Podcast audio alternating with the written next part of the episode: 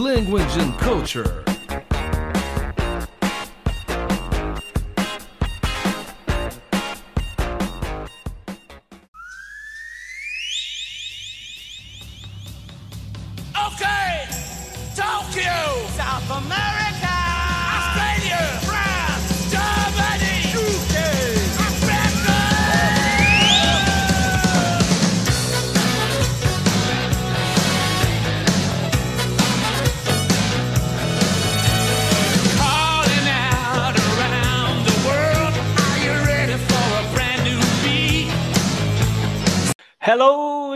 Lovers! Salve amantes da língua inglesa, aqui é Carlos Augusto Monteiro, esse é mais um episódio do Language and Culture, nosso Lacult.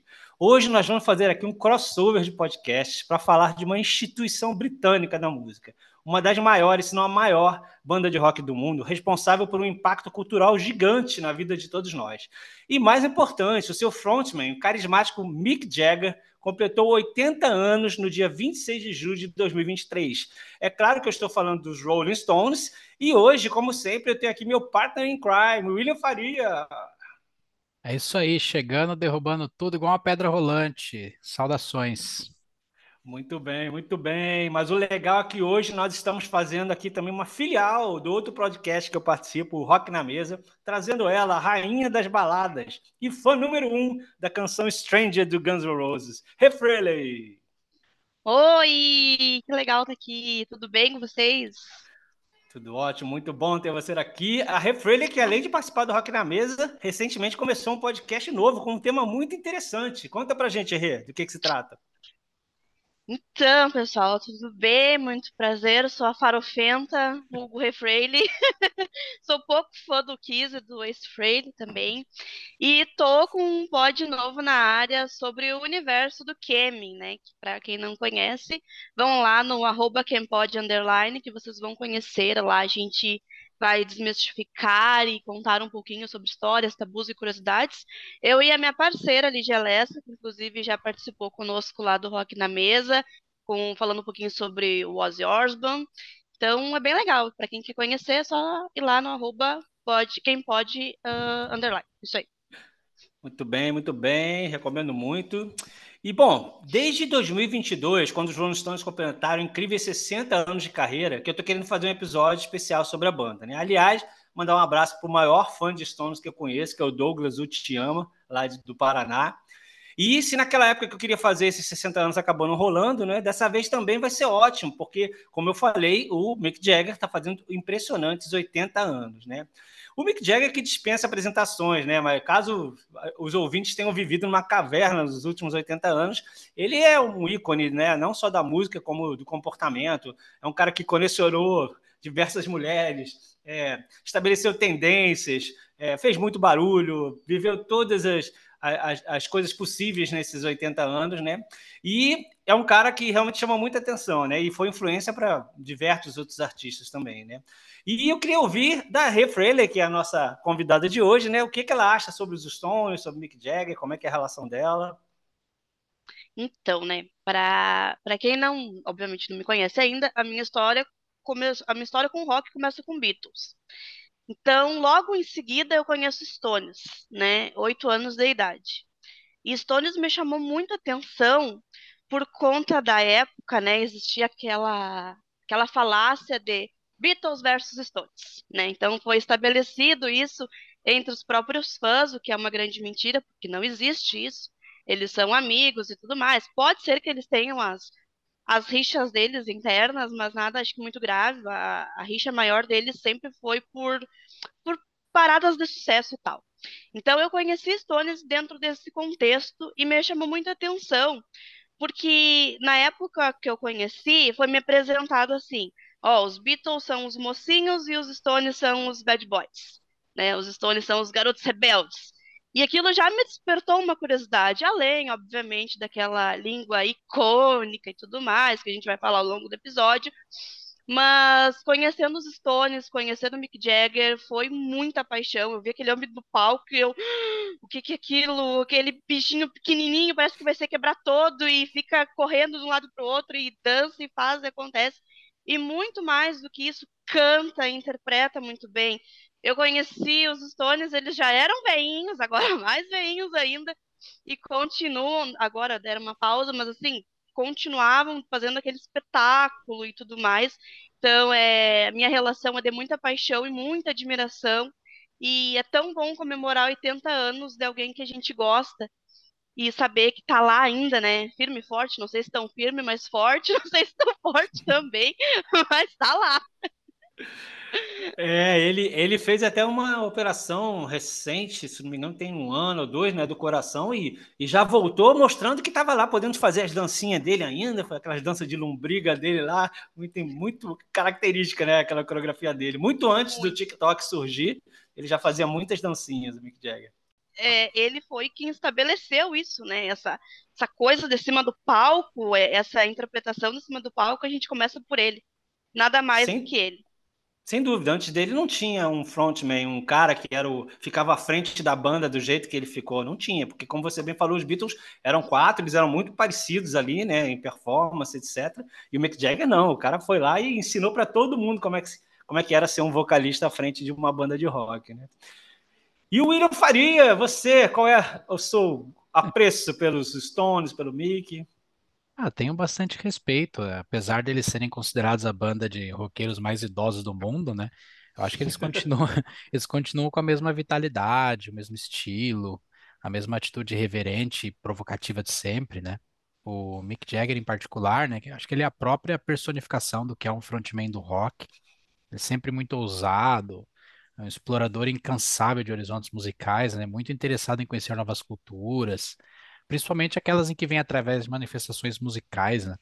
Ele já arriscou carreira no cinema, né? Gostaria até de citar aqui o filme Free Jack, que é um Os Imortais de 91, que é o que vem na mente agora, né? Eu lembro de um pôster na locadora onde frequentava na época do lançamento. Então ele é um cara que nunca se conformou também só em ser o vocalista de uma banda, ele sempre ah, quis arriscar outros terri- territórios, né? O cinema foi um deles, né? Ah, então eu sempre vi o Mick dessa forma, né? O, a cara e a língua da banda. Já o Keith Richards, né, que é o colega dele, parceiro, eu já vejo mais como a alma blues e rock and roll dos Stones, né? E a filosofia de vida dele, a forma como ele se posiciona como um cara mais espontâneo para tudo, né? Torna a coisa mais orgânica, viva, né?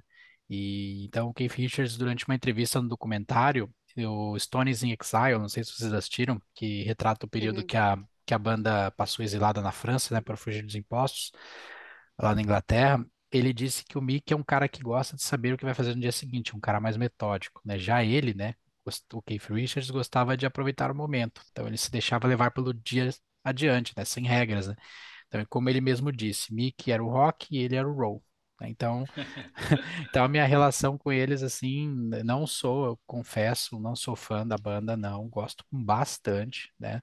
Tenho me- me- meus álbuns preferidos, concordo com a Renata, eles são, acho que os Beatles eram, é em relação aos Stones, é um contraponto, né? Beatles eram os queridinhos, os Stones eram os arruaceiros, né? Era mais rebeldia, né? Acho que Stones é uma banda mais orgânica, uma banda mais ao vivo, né? Até porque os Beatles, por escolha própria deles, eles se retiraram dos palcos, né?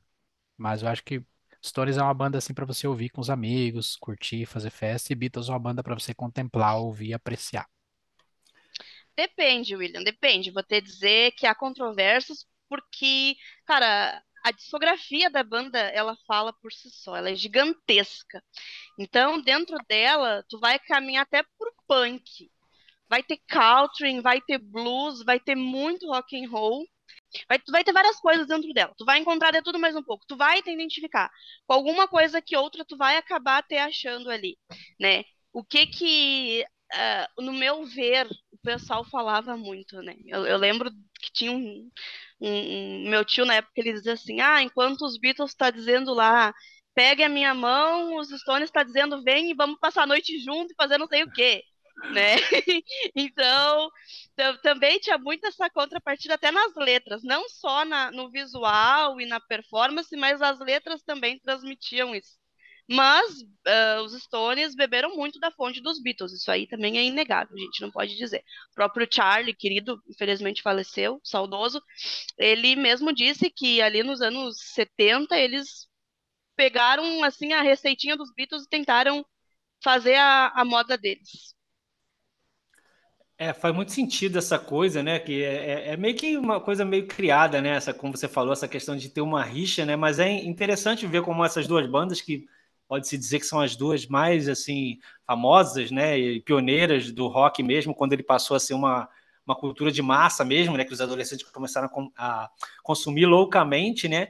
E, e muitas vezes os Rolling Stones, a, a, carreira deles meio que encostava ali, né? Naquela época a gente falou do Sgt. Peppers no no Rock na Mesa e tem o The Satanic Majesties, né? Requests do, do Stones, que é um álbum muito na mesma vibe, né? Então eles muitas vezes também estavam meio que se encontrando ali nos estilos, mas Dentro da é... psicodelia. Exato, mas é que a carreira dos Stones, né, muito mais longa, né? Não é à toa que eles completaram 60 anos, né? Se você pensar, os Beatles mesmo, né, foram de 62 a 66, 68, 70, não lembro agora, mas foram poucos anos, né? Não foi, foi nem. Então, é, a, o, o Mick, uma vez, numa entrevista, que a alegria dele era saber que os Rolling Stones venceram. Isso tinha até chateado o Paul uma época, né? O Paul tinha ficado meio. Ah, óbvio que os Stones venceram, os membros estão quase todos vivos.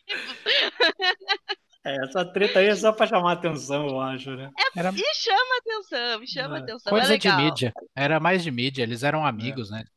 Frequentavam Eles os eram. mesmos ambientes ali, é. as mesmas festinhas, os mesmos eventos. Então, com certeza. Tanto que quando os Beatles souberam, a, a, claro que a gente está reverenciando o Mick Jagger, mas é que é impossível não fazer esses links.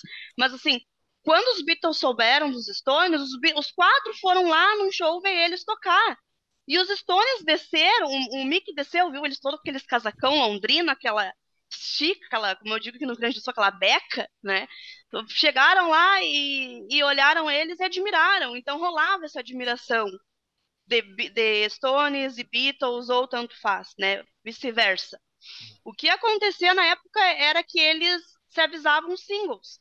Mas aí era uma coisa um ajudando o outro para, né, vamos ficar nós dois no ranking, porque tinha a famosa invasão britânica, né? Tinha que acontecer esse movimento, esse movimento aconteceu na época e tal. Então, eu acho que é um assunto muito legal, um assunto que dá para ir longe discutindo, que não é o nosso caso aqui, mas é, é sempre interessante pontuar esse tipo de, de questão para a gente saber de onde é que vem, né, os Stones, quais as fontes que eles beberam, além do... A gente sabia que eles... O, o Mick bebeu muito ali do Chuck Berry, muito blues, e, e o Willie Dixon e tudo mais. É, eu ia comentar que inclusive tem aquela apresentação do Rock and Roll Circus, né, que tem os Stones e os Beatles juntos, né, tocando. Então ali você vê que tinha tudo a ver as duas bandas, né?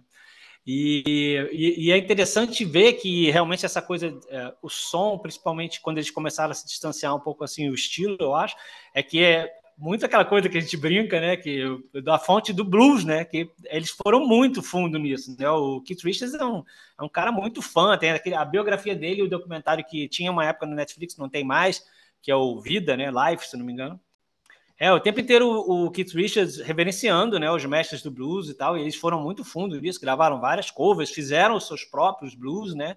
Então acho que tem muito essa sujeira dos Stones, vem muito dessa coisa muito primal, né? Que o blues tem, né? Mas até acho que tem uma música que os Beatles que era para ser do Ringo e eles cederam para os Stones, eu acho que tá como single do primeiro disco, não? Ah, infelizmente isso eu não sei. Eu sei que o primeiro álbum Cara, dos Stones é só de cover, é né? Não é, e se eu não me se eu não me engano, posso. Não, mas eu, eu, acho que eu tô certo, assim. Tem uma música que era do. que era do Ringo, e aí os Beatles, ah, porque assim, eles precisavam lançar o disco e eles tinham ali alguns covers que outros, mas eles precisavam de mais um single para lançar. E aí, nessas aí, o, o Paul ou o John, não lembro quem, é, era, era uma música da dupla, né? Lennon McCartney. E eles cederam para os Stones e eles lançaram como, como single na época. É, porque eu confesso que assim, eu, eu, a carreira dos Stones é tão longa que é difícil saber até de qual música é o quê, que álbum que tem o quê, né? Porque é muito longa, né? E, e, e, e vamos combinar que os greatest hits deles são o que valem, né? Porque são tantos hits que já dá para encher álbuns duplos, triplos, né? Então tem muita música boa, né? Complementando aqui, a música que a Renata se referiu é I Wanna Be Your Man.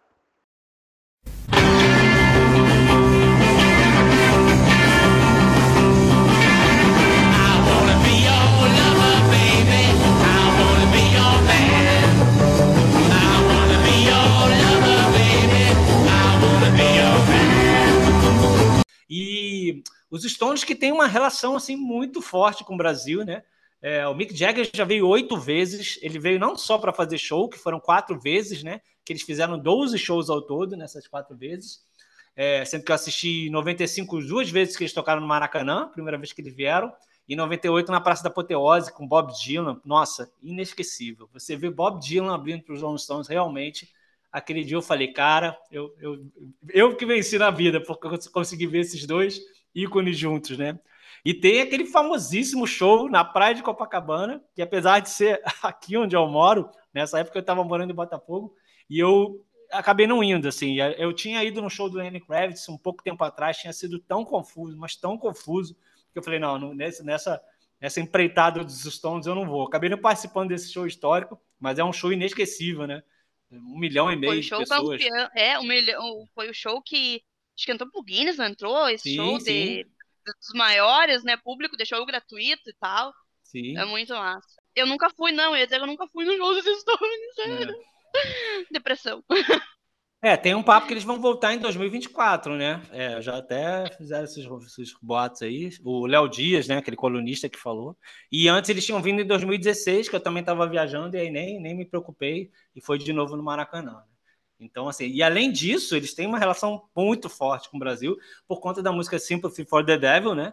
É, do álbum Sick Fingers, que na verdade foi inspirada, apesar dela não ser exatamente um ritmo de samba, o Mick Jagger falou que foi sim inspirada no samba, só que como ele usou mais músicos africanos e tal, ficou uma coisa é, muito mais perto do candomblé, né?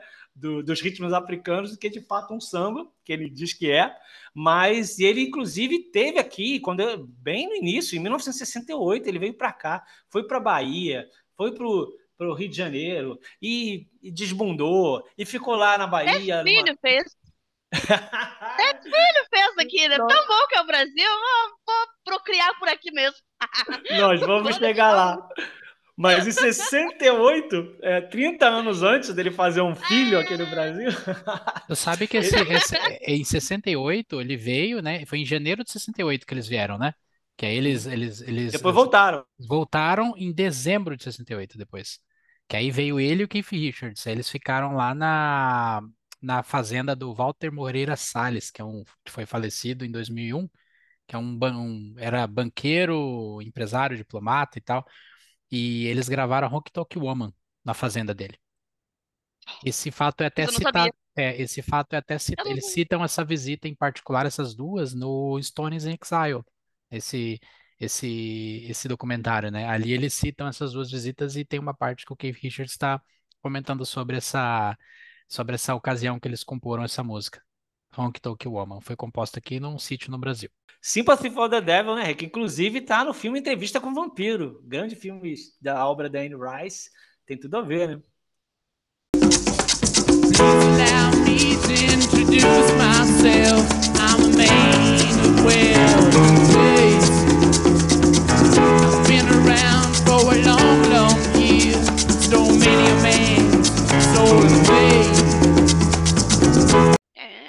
relação do, do Mickey é boa aqui no Brasil. Eu lembro que em acho que 2011, 2012 eles vieram no Brasil também, né? E aí eu era uma criança em 2012, que triste isso. Eu fico feliz por ser uma criança, ao mesmo tempo fico triste. E aí eu lembro de passar na TV ali o comercialzão, aí tocava Star Me Up, e era aquela coisa linda de ver. E eu, mãe, deixa eu ir no show. Que jeito? Uma criança de 12 anos ia no show dos Rolling Stones. Não tinha como. Ficou só na, no sonho mesmo e na lembrança. Em 95, quando eles vieram com a Voodoo Lounge, foi uma febre. Eu lembro que até a Volkswagen lançou um carro com, com, com os Rolling Stones, com a marca, né? É, eu lembro que o show de São Paulo eu não fui nenhum deles não fui nenhum, mas eu lembro da época que choveu bastante no show de São Paulo, que é uma chuva, chuva torrencial. Eu gosto bastante dessa época aí do Voodoo Lounge. Depois acho que eles voltaram na Bridges to Babylon. Isso. Né? Uhum. Uh, isso eu acompanhei também. Uh, e, eu, e desse caso da Luciana Gimenez, olha que curiosidade. É, eu lembro que eu, uma vez eu, eu, eu trabalhava no escritório e tinha aquela revista Caras. Aí Aí tinha ali uma revista Caras que, que tinha ali as fotos e a noti uma reportagem da festa onde ele participou, que ele conheceu ela. E tem uma, uma, uma fofoquinha ali que eles comentam nessa matéria que, ah, eles se ausentaram, depois ela voltou se arrumando todinha. Acho que foi ali que foi, foi, foi, foi, que foi feito ali, ó. É, Que figura, cara. Ela já tinha. é, é, é. Não vamos aqui, né, fazer suposições, mas é, tinha uma, uma fofoca de que ela já tinha ali chegado para perto do Rod Stewart um tempo antes, né? E acabou que com o Mick Jagger. O negócio era meter o filho em alguém, azar e foda-se. Eu- Tá errado ela não tá. Lucas Jagger, que agora tá com 24 anos já. Ele tem, tem Instagram lá dele e tal. É. Vocês acham que se o Axel vir aqui no Brasil, não vou ir de atrás tentar também? Ai, Jesus. Mas aí você vai botar o... Mas aí vai ter o seu nome, sobrenome de Frehley no filho do Axel, vai ficar complicado isso aí. Ai, a gente dá um jeito. Faz o que ele quiser. Axel, Axel Frehley. Seu William? Seu meu William? Ah, é, vai ter que chamar ele de William. Will. Williams. Will, seu Will. Pronto, Que até maravilha. criança. que É. barbaridade. Volta- Vamos voltar ao Mick Jagger, se me deixar falando de, É. de Guns aqui. É. Por falar nas mulheres do Mick Jagger, quando rolou esse affair com a Luciana Gimenez, ele estava casado com a Jerry Hall, aquela modelo, muitos anos, e foi o fim do relacionamento depois disso, né? Então, deu, deu, deu ruim ali a relação dele com a Jerry Hall. Ele que já teve trocentas mulheres, ele tem não sei quantos netos, né? Não sei quantos filhos, é um cara muito, muito prolífico, muito ativo nesse Sex ponto. appeal. É, ele dele tá é sex casado com. Total, ele tá casado com uma bailarina é, é, desde 2014 também. Tem que catar o nome dela aqui, mas depois eu acho. E é um cara que tá sempre ali. O, o- o último filho dele nasceu em 2016, cara. Você vê, tem sete filho. anos. Ele tinha 73 anos quando o filho dele nasceu. O nome da, da, da atual é, namorada, esposa, é Melanie Hamrick. E desde Isso a 2014. gente tá falando dos que ele, dos que ele registrou, né? Fora os que. Lá na Bahia deve estar cheio Espalhado. de, cheio de baianinho lá na Bahia. Cheio de Jaggerzinho por aí, mundo afora. Ele já veio outras vezes pro Brasil, a gente tava falando assim, de bobeira também, tipo, vinha pra cá, vou lá. Aí uma vez ele foi na casa do Fernando Sabino, escritor, ou seja, ele já foi na casa, já tirou foto com o Pitangui, é um cara que é uma é celebridade, né? Ele é uma celebridade mundial. Veio assistir jogo da Copa do Mundo. pé frio. deu- Aí o pé frio, ficou com a fama de pé frio, né? Porque sempre perdia, o time sempre perdia quando ele assistia. Tava sempre ele lá. Quando mostrava ele assistindo, falava, ih, ferrou, cara. Ah, Não vai dar certo isso. Ai, ai, E ele é um cara, e a gente tá falando do sex appeal, e ele é um cara que ele não é bonito, né? Ele é um cara que eu, sinceramente, não acho ele bonito, mas é que ele tem isso, ele tem essa presença. E, e na época dos Stones, o tecladista deles, eles não deixaram fazer parte lá do da foto, né, do, do, do disco, porque achavam que o cara não era bonito o suficiente. Que loucura. Então, que loucura, fizeram um puta bullying com o cara. E ainda rebaixaram o louco pra auxiliar de palco, uma coisa assim na época também. Então, pra ver o quanto o Mickey ele já tinha essa visão de, de quanto a imagem importava, né? Ele Sim, construiu essa imagem desde sempre. Isso não foi do meio pra cá, isso foi desde o início. Ele, ele ali, eles, eles tinham a visão de, de banda. A imagem é tudo, meu amor, que nem aquele famoso meme que tem. Ele tem o famoso Borogodó Famoso Borogodó, o bicho E a- veio. E e a aí, dancinha de lombriga, né, também, né? Pode Não, eu falar. ia dizer, e, e ele mostra naquela capa dele do, do primeiro disco solo dele também, né? A gente já vê que o Sim. bicho quer seduzir ali. She's a Woman, né? She's a Woman. Ele tem uma carreira solo muito boa, cara. Acho que eu- eu não The conheço. Boss. She's the boss. She's the Boss, She's the Boss.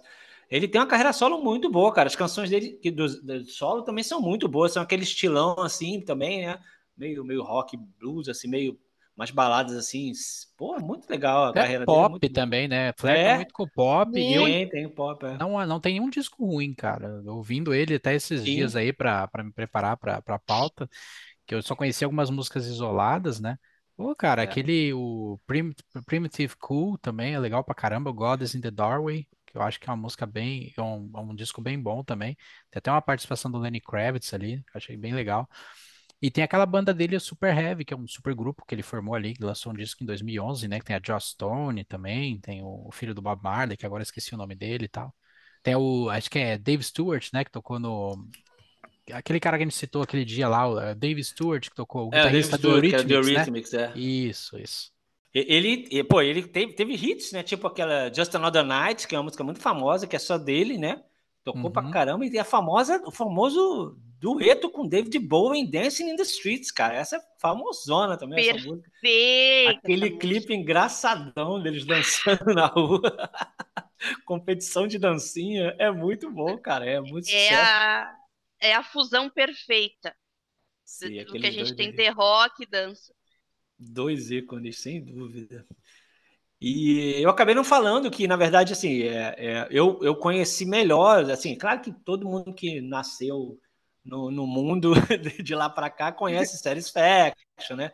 De repente uma Brown Sugar, um negócio assim, mas eu conheci mesmo os Stones quando, lá para, sei lá, 1990, eu estava assistindo a TV Bandeirantes e passou um show daquela turnê Steel Wheels, que é um álbum lançado em 89, é, que tem Mixed Emotions, que até hoje é uma das músicas favoritas minhas dos Stones, que ela é mais um- é quase um pop rock, né?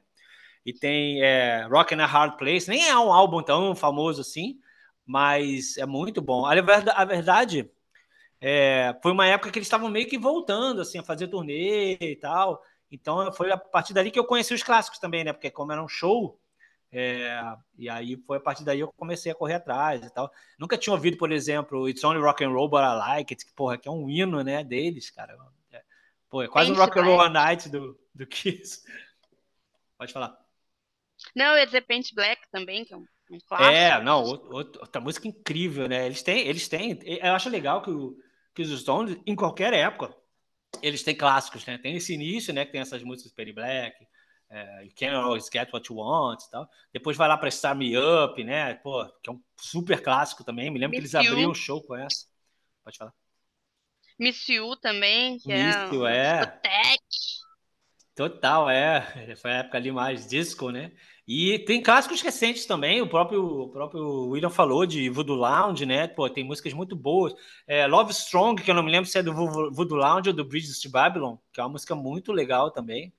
É, E, enfim, né? Tem, tem, tem hit pra caramba aí na banda e vale a pena realmente se dedicar a ouvir, né? E, pô, os Stones que realmente, assim, né? Pô, 60 anos em 2022, né? Uma marca invejável de uma, de uma banda que tá nativa ainda, né? Que infelizmente perdeu o seu baterista, né? O Charlie Watts, como a Rê falou, né? Ano passado, né? E eu já tinha perdido lá, no, lá nos anos 70, ou final dos 60, o Brian Jones, né? Que era um líder na época da banda, né, o guitarrista Brian Jones, que depois foi substituído pelo Mick Taylor, e depois pelo Ron Wood, que era da banda do, do Rod Stewart, né? Uhum. E tá aí até hoje também na banda, né? Depois figura, saiu, né? eu adoro o Ron Wood, cara. Eu acho ele Também. incrível. E depois só, tinha, só tinham perdido o baixista Bill Willman também, né? Que tinha saído. E, mas ah, hoje estão lá, né? Estão com um outro baterista, agora eu não vou me lembrar qual é o nome dele, que já estava substituindo o Charlie Watts quando ele estava doente, né? Então eles continuam com ele aí, né? E, pô, nesse tempo aí a gente falou de, de, de várias músicas, de vários sucessos. É, tem a música Chiclete, I Can Get No Satisfaction, né? Que já, já deu até uma cansada, eu acho. Até o Mas- Mick falou que se ele tivesse que tocar por mais 45 anos, ele não ia aguentar. então, se ele falou, eu também vou falar que hoje eu tô cansada. Chega Sim. até. É o Steve, Steve Jordan, o substituto do, do Charlie Opa, Watts. valeu, valeu. Pô, Gimme Shelter também, que é uma música incrível, né? Que tem aquele dueto com uma outra cantora também, que, porra, fica muito bom. E Que é do. Que, que é do Letting, Letting, Letting Bleed? Let It Bleed, Let It Bleed. Que Ah, é, é, que é, é, uhum. é. Que aí eles fazem uma, que- uma sátira ao Let It Be, né? Pois é, né? Tá na cara, né? Que é uma sacanagem. E, cara, tu falou ali de perda. Tem uma música que eu gosto muito, que é a Shine Light. Que é uma Ah, é música Sh- que Shine- foi. É. É, foi pro Brian Jones, né? Essa música e tal. Ela foi. Começaram a, a gravar ela em 71. E aí, acho que em 72, eles lançam ela no Exile, que é um disco que eu sou apaixonada por esse disco um baita disco, um disco é uma obra-prima total dos Stones. Infelizmente, quando ele foi lançado, ele não foi muito bem aceito, mas hoje é inegável que aquele disco é um, é um primor dos Stones. Cara, Shine a Light, que inclusive também é o nome de um documentário dirigido pelo Martin Scorsese, que eu assisti no cinema, cara. Eu nem lembrava desse Bom. documentário. Que é- é foi filmado, é, foi lançado em 2008, dirigido pelo Scorsese e mostra, mostra uma, uma, uma, uma apresentação deles, né? De um, de um show, cara. É muito legal. É muito É no legal local fechado, um teatro, né? Pequeno. Isso, um lugar pequeno, é, é muito legal. Muito Eu assisti legal mesmo, também. foi Muito bom. Cara, eu não assisti. Ó, tá perdendo. É que Stone- Stones tem tanta coisa. Tem tanto, Sim. tem muito filme dos Stones. Tem muito disco dos Stones. Tem muita coisa. Acaba Tem que tem coisa. coisas que a gente não vê, não, não nem percebe que saiu de tanta coisa. É. Tem aquela coletânea 40 Licks também, que eles selecionaram 40, 40 hits, né? E que é uma boa maneira de, de começar e de, de compilar todas essas músicas clássicas que eles têm, que eu me lembro aqui. E, é, e é isso. Pô, os Stones que, cara, o próprio Mick Jagger foi sagrado cavaleiro, né, da, da realeza britânica, como todo inglês famoso que se preze, né, que acaba virando cavaleiro. E, pô, o, o Mick Jagger também, que foi citada para ver a influência dele, né, no mundo. Assim, tem aquela canção do Maroon 5, né, Moves Like Jagger, né, que ele já, claro, que tá na cara que é, que é para ele, né, que é meio que essa coisa do jeito como ele se movimenta, né, que eles fazem essa, essa brincadeira. E, pô, e, e- e tem também, a gente não pode deixar de falar da influência de- cultural do ícone, da língua, né? Que foi um. é- é- é- acho que é uma das marcas mais famosas do, do, do mundo, né? Assim, hoje em dia, do- da cultura pop, né? Que, que começou meio querendo juntar essa coisa, né? Da, da boca, da sexualidade, da rebeldia, foi inspirado na língua da deusa Kali, de uma pintura que tem. Então, e depois foi aprimorada, né? Então, assim, e, e, e foi feita para entrar justamente né, no álbum é, Stick Fingers. Ele foi, foi usado para esse álbum, para a arte do álbum. E aí, a partir daí, virou a marca indissociável da banda, né? Tem muita gente que, pô, pode até não saber, o que eu acho difícil, né? Que tá diretamente ligado à banda Rolling Stones, mas tá em todo lugar isso, né? em todo lugar. Desde criancinha, bebê, até os idosos, você vê usando esse símbolo da boca, né? Da Eu ia dizer, é inclusive.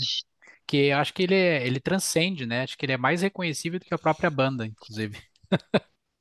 Sem dúvida, sem dúvida. É uma, é uma marca muito forte, assim, nossa, isso aí vai sobreviver muito tempo ainda à frente da, da banda, não só é, relacionada à música, como a gente falou, né, mas como várias outras coisas. E eu acho isso sensacional, assim, mostra como realmente eles são um patrimônio, né, cultural, assim, né, a força que essa, eu acho que é mais forte que a maçã da Apple, se duvidar, né.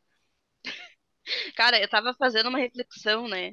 A gente falou os Stones e tal, e aí fui me- mexer na minha caixinha de lembranças do meu cerebelo e mexendo aqui, e eu descobri, cara, eu descobri o porquê que eu era odiada na adolescência.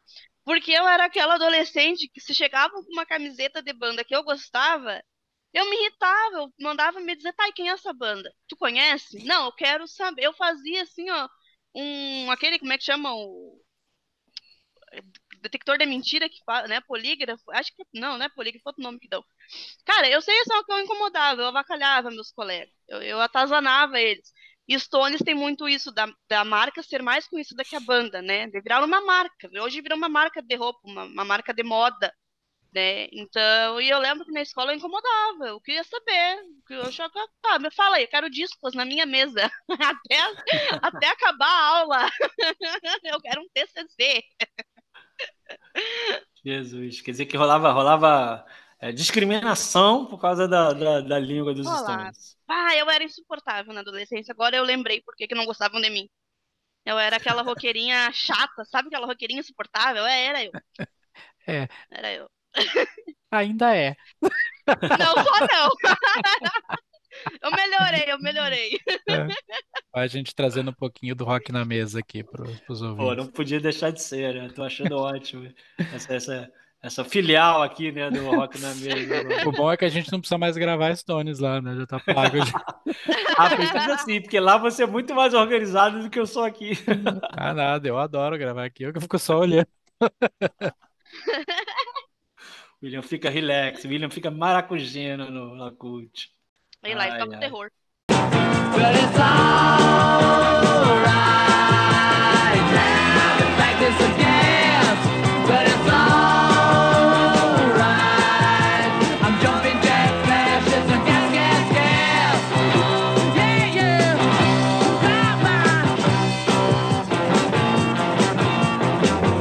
Da discografia da banda. É- eh, Vocês acabaram citando o primeiro que vocês ouviram, né? No meu caso, ninguém me perguntou, mas foi, foi o Tatu O You. problema é teu. Tatu You. Meu foi Tatu You de 81. 81? É, 81. Foi o isso. primeiro que você ouviu? É o que tem, é o que Tatuiu, tem míssil, foi. né? Foi, é, foi o primeiro que caiu na minha mão, foi esse aí. Ah, e de vocês, assim, tirando o primeiro e tal, vocês preferem qual fase mais, assim? Tem algum específico? Um ou dois que vocês gostariam de citar ou não? É, me corrija se eu falar errado, mas é o Stinger, que eu gosto pra caramba desse disco, e o, e o Exile, né? O On Main Street. São os meus dois, assim, favoritos do coração. O Stick Fingers? É, Stick Fingers, é. Fingers. Isso. Isso aí. É, eles que são a dobradinha aqui, né? Um lançado em 71, outro lançado em 72. Então, tu gosta dessa setenteira aí mesmo, dessa época, né? Setenteraça. Total. Eu, eu tenho, uma, eu tenho uma, uma- Eu gosto dessa fase mais oitentista aí, do, que eu falei do Steel Wheels, do Dirty Work, né? Que também é uma. É um, é um álbum oitentista. E depois eles, muito tempo depois, pularam de 89 do Steel Wheels pro Voodoo Lounge em 94, né? Ficaram um tempão sem lançar nada. E aí veio o Voodoo Lounge, o Bridges to Babylon, que a gente falou, das turnês, né? Que eles vieram aqui. E depois teve o Bigger Bang, né? Que é da, da turnê é, que veio aqui pro, pro, Mara, pro, pra de Copacabana, né? E depois eles lançaram, para finalmente, depois de tantos anos de carreira, em 2016 eles lançaram Blue and Lonesome, só com músicas de blues, olha aí. Que inclusive é o último álbum de estúdio deles. Pra quem gosta de blues, é um prato cheio. Porra, Prato é cheio, não, porque prato tem cheio. a produção do, do, do- né, da produção já super boa, né? Tem, tem clássicos, tem músicas é, novas, então assim, é um prato cheio também essa né, dessa produção nova aí do, dos Stones também é bem legal, vale muito a pena. É, porque tem aquela aquela fase inicial lá dos anos 70 que são os principais clássicos, né? Tem até uma coletânea que é uma bem famosa que eu estou tentando encontrar aqui, que é o ah, acho que é o Through the Past, que eles pegam muitas das músicas assim mais no início da carreira mesmo. Depois tem uma outra coletânea muito boa, que é o. Ah, tem o Four Leaks, que eu já falei. Jump Back. Jump Back é uma coletânea muito boa também, que foi lançada em 2004, que é aquela que tem as botinhas lá na capa. E eu acho uma boa maneira também de, de ficar por dentro da música dos Stones. assim, né? Eu já fico na fase setentista ali, tá? É, vou do Stick Fingers, Exile Main Street, Goat's Head Soup, It's Only Rock and Roll, sabe? E acho que, acho que esses quatro álbuns aí, pra mim, são os melhores da banda, da, da, da fase antiga. E aí depois, eh, trazendo ali pro, pros anos posteriores, eu gosto bastante do Voodoo Lounge, do Bridge to Babylon, que foram dois álbuns foda, gostei bastante mesmo. E eu acho que, como eu te disse, né? Eu sou um, mero apreciador de longe, né? Vocês, acho que eu até conheço bastante, assim, pra.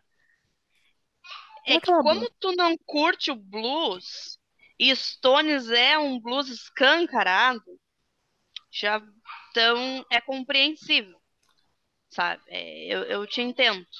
Eu É. entendo assim, de, tipo, tu... porque eles têm muito, eles, a veia deles é muito forte. Ah, esses álbuns, eles têm muita diferença das gravadoras também, né? Que os Stones, ele passeia muito por, por, por gravadoras.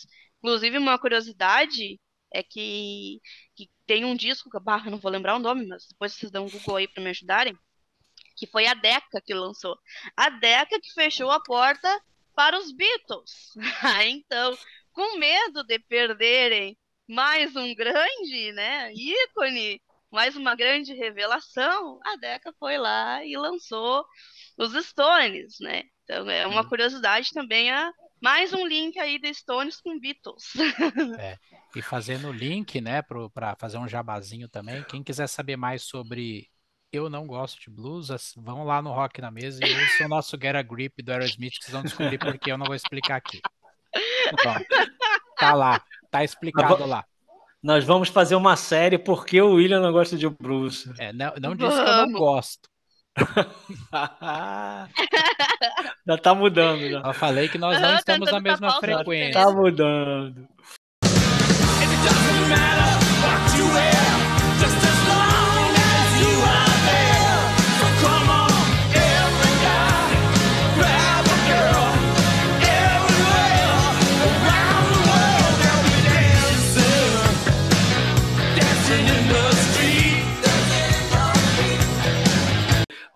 Mick Jagger, né, a dança dele é tão marcante que foi até estudada por acadêmicos, né, que analisaram a questão do, de gênero, da imagem, sexualidade, né, falando que essa, essa performance dele, o estilo da performance, tem uma musicologista chamada Sheila Whitley, que disse que trouxe é, definições é, de masculinidade, mas com é, uma plasticidade sexual que fazem parte da, da cultura jovem contemporânea e que também é, o, o, jeito dele se apresentar contribuiu para a tradução de música popular britânica, né? Que sempre tem um personagem numa música e, e o fato de cantar acaba sendo um, uma maneira de se atuar, né?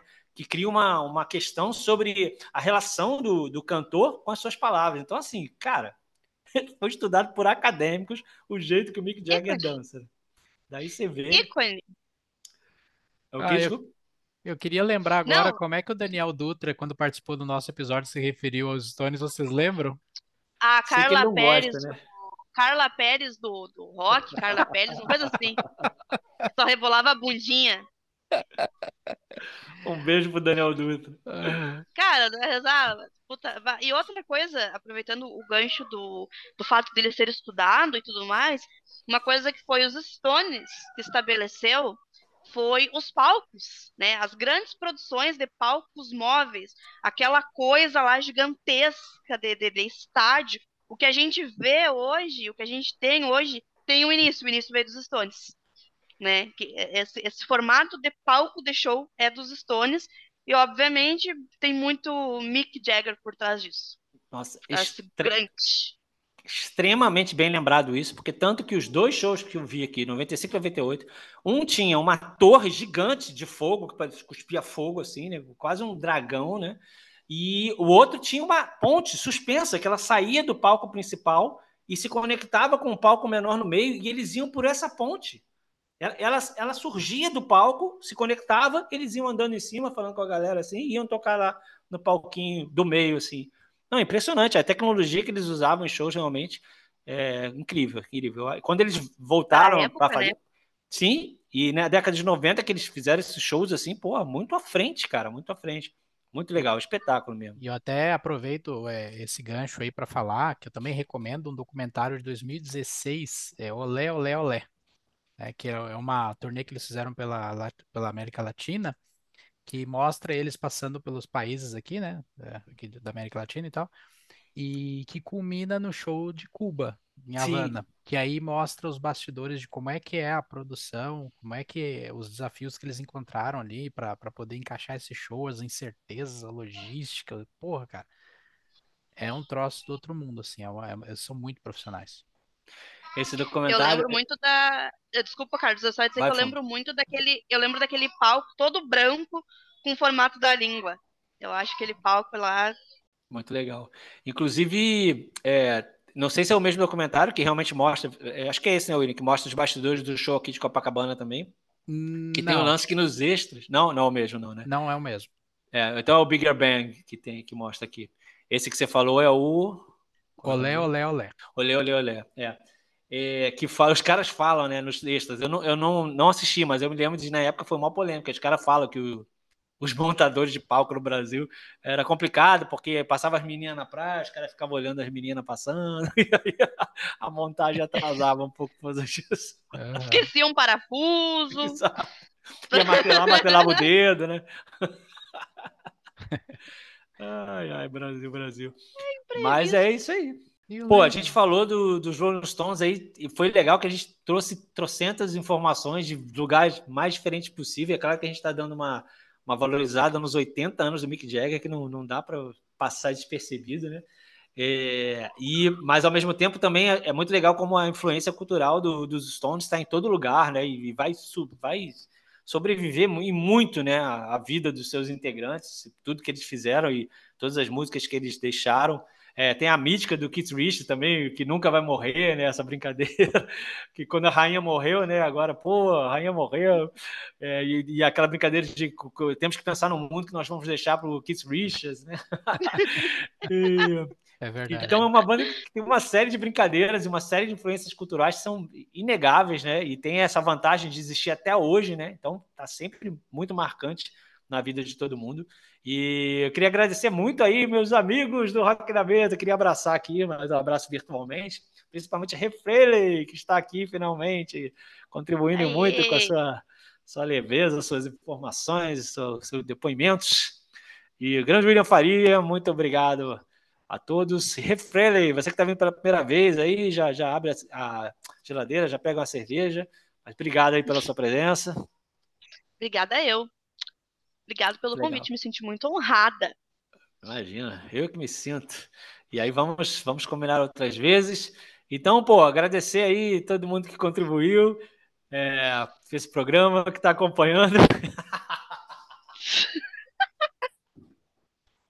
Vai, William, vai você hoje, vai você hoje. Vai, termina aí, pô.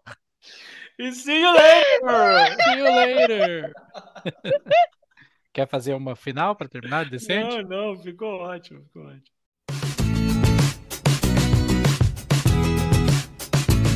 Language and culture.